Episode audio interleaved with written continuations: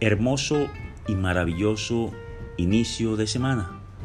Hoy es un lunes 20 de noviembre del año 2023 y agradecido con Dios y la vida porque este fin de semana pudimos compartir con la gran familia, la inmensa y hermosa familia de Sociedad Portuaria en nuestro encuentro de ruta maestra. Para ellos un abrazo infinito y los llevo en mi corazón. Vamos a la cita de hoy. La cita con Fer hoy es Lucas 18 del 1 al 8 y nos dice, Jesús le mostró con un ejemplo que debían orar siempre, sin desanimarse jamás. En una ciudad había un juez que no temía a Dios ni le importaba a la gente. En la misma ciudad había también una viuda que acudía a él para decirle, hazme justicia contra mi adversario. Durante bastante tiempo el juez no le hizo caso, pero al fin pensó, es cierto que no temo a Dios y no me importa la gente, pero esta viuda ya me molesta tanto que le voy a hacer justicia, de lo contrario acabará rompiéndome la cabeza. Y el Señor dijo, ¿se han fijado en las palabras de este juez malo? ¿Acaso Dios no hará justicia a sus elegidos si claman a Él día y noche mientras Él deja que esperen?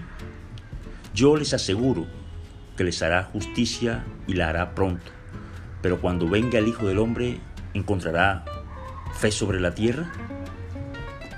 Bueno, hoy Dios hace una hermosa y maravillosa comparación. Una señora angustiada frente a un juez malo, que no temía a Dios y que le importaba la gente. Sin embargo, el insistir, el insistir, el insistir, persistir, terminó doblando al juez y decirle, la voy a atender hasta que me estalle la cabeza. Imagínense si eso lo hace un juez malo. ¿Qué podría hacer Dios con nosotros a través de la oración? Por ello, la oración al Dios de la vida siempre es escuchada, siempre es atraída y siempre es atendida. Pero hay que tener algo bien importante. La oración no es sinónimo de inmediatez.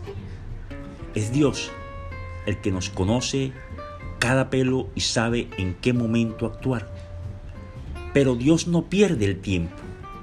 Ni usted ni ella, ni él, ni yo lo perdemos en la oración, porque en ese tiempo Dios nos está formando, nos está preparando y podemos lograr en esa espera un mejor y mayor acercamiento a Dios.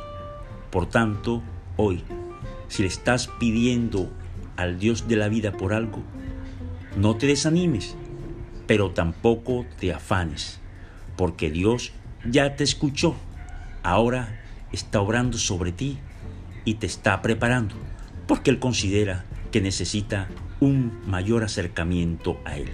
Que Dios los bendiga y los bendiga siempre. Y no se pueden olvidar que los amo de manera infinita y que pertenecemos a Eva. Dios los bendiga. Muy buen inicio de semana.